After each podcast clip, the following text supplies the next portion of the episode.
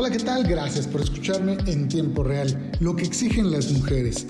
Las exigencias y rezagos a propósito de este 8 de marzo, Día Internacional de la Mujer, son de todo tipo, pero podríamos concentrar en 10 principales. Uno, que ceda la ola de feminicidios en el país. Tan solo en enero se contabilizaron 966 casos, con el Estado de México a la cabeza.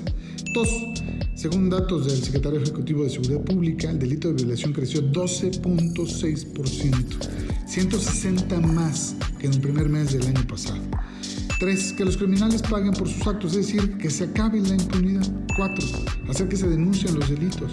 Si se acaba la impunidad, aumenta la confianza en las autoridades, entonces también crecerán los delitos denunciados.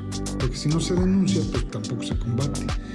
Quinto, que se modifique el esquema machista y patriarcal de la oferta laboral. Sexto, debe lucharse por erradicar la concepción machista de la feminidad. Esto de la debilidad genérica, pues ya no es ni siquiera del siglo pasado. Debería erradicarse por completo. Siete, reducir la brecha tecnológica. Ocho, construir un marco jurídico nacional que le permita a las mujeres decidir sobre su cuerpo. Ya no solo el tema del aborto, pero también sobre sus creencias su futuro profesional y su rol familiar y social. Noveno, que se combate el abuso sexual en las familias. Es donde ocurre la mayoría de los casos. Y además, una de cada tres mujeres sufren en casa y luego, si la libran, pues lo enfrentan en el empleo.